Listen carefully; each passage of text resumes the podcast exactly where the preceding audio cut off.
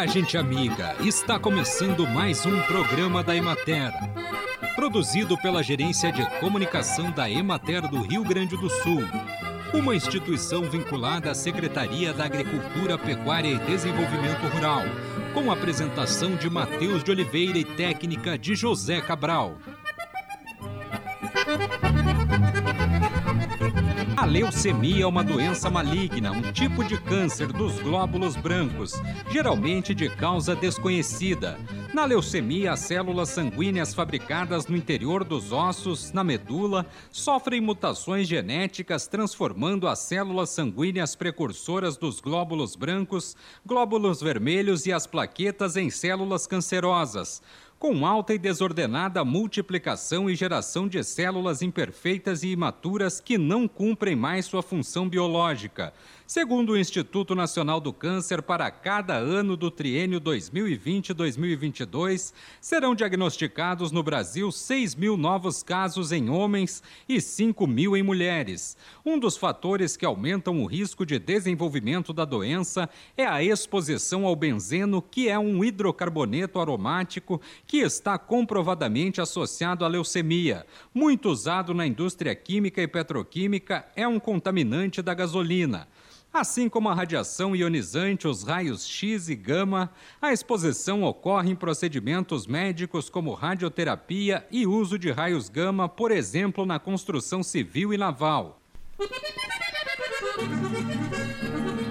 Usar as máquinas agrícolas durante toda a vida útil do equipamento evita prejuízos ao produtor.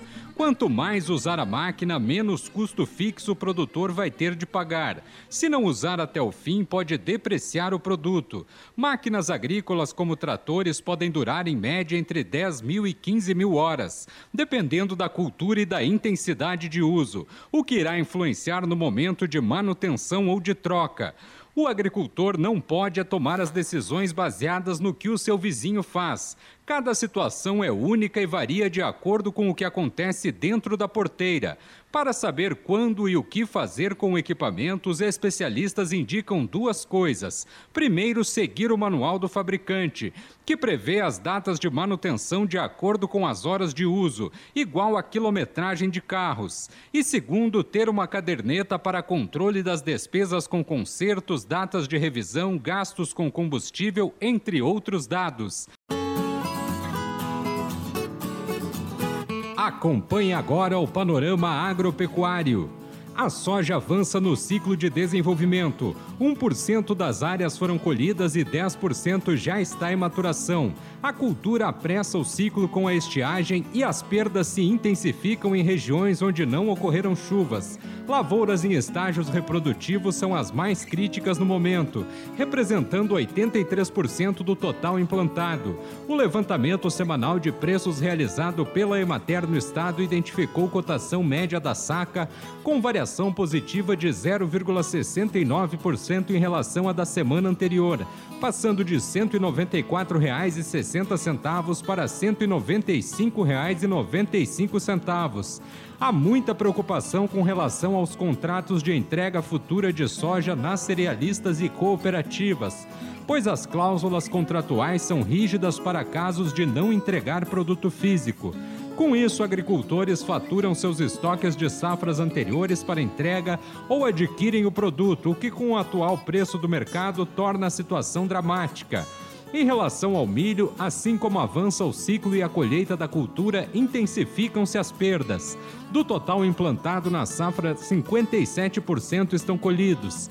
A redução na produtividade reflete em menor estoque do produto no estado, trazendo problemas de abastecimento para produtores de proteína e de gado de leite. O preço médio da saca do milho caiu 0,99%, passando de R$ 94,03 para R$ 93,10. O produto disponível em Cruz Alta ficou cotado a 100 reais.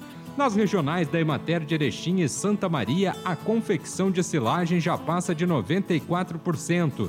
Na de Ijuí, aumentou a incidência de lagarta do cartucho nas lavouras semeadas em janeiro, principalmente para a confecção de silagem.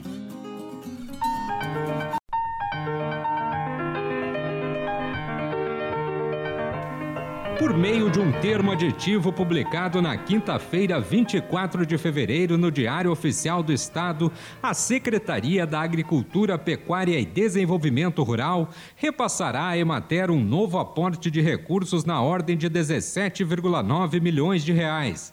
O valor complementará os 185 milhões que já tinham sido garantidos pela Secretaria à instituição ao longo do exercício fiscal de 2022 conforme estabelecido pelo contrato de prestação de serviços assinado entre as partes.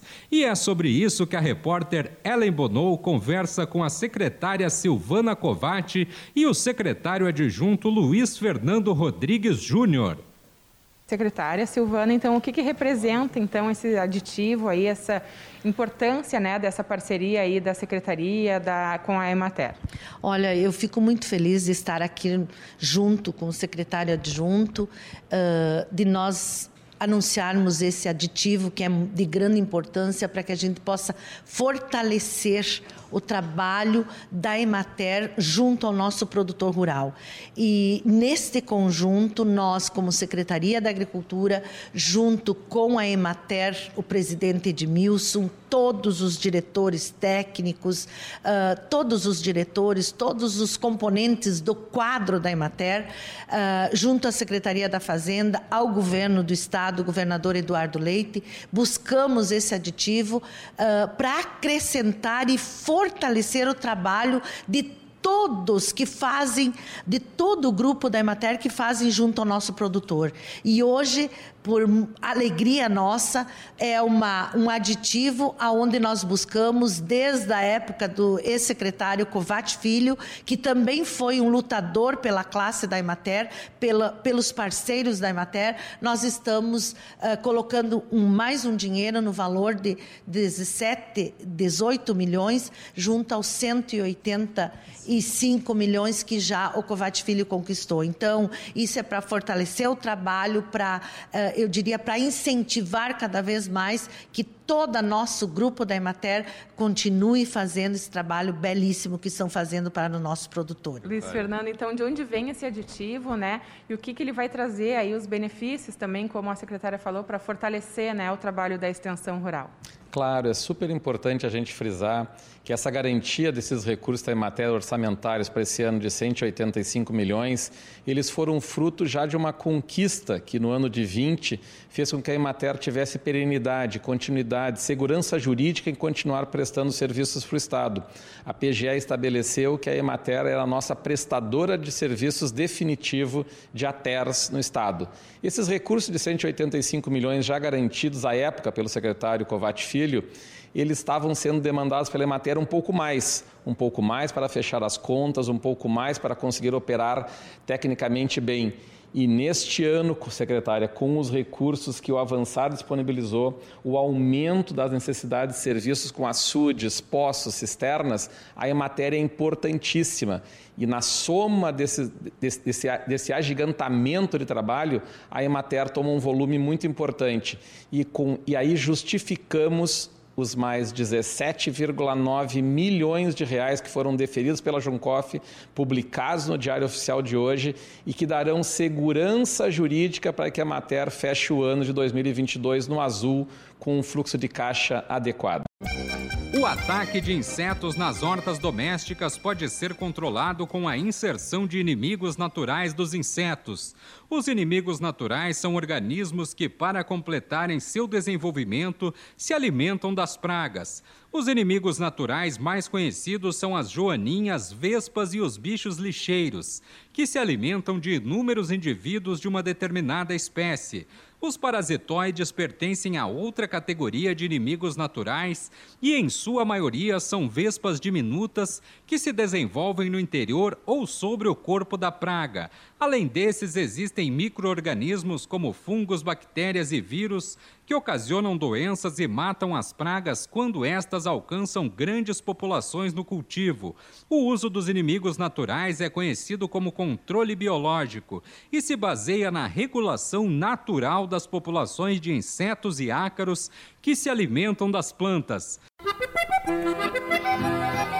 E assim encerramos mais um programa da Emater Um bom final de semana a todos vocês e até a próxima segunda-feira neste mesmo horário.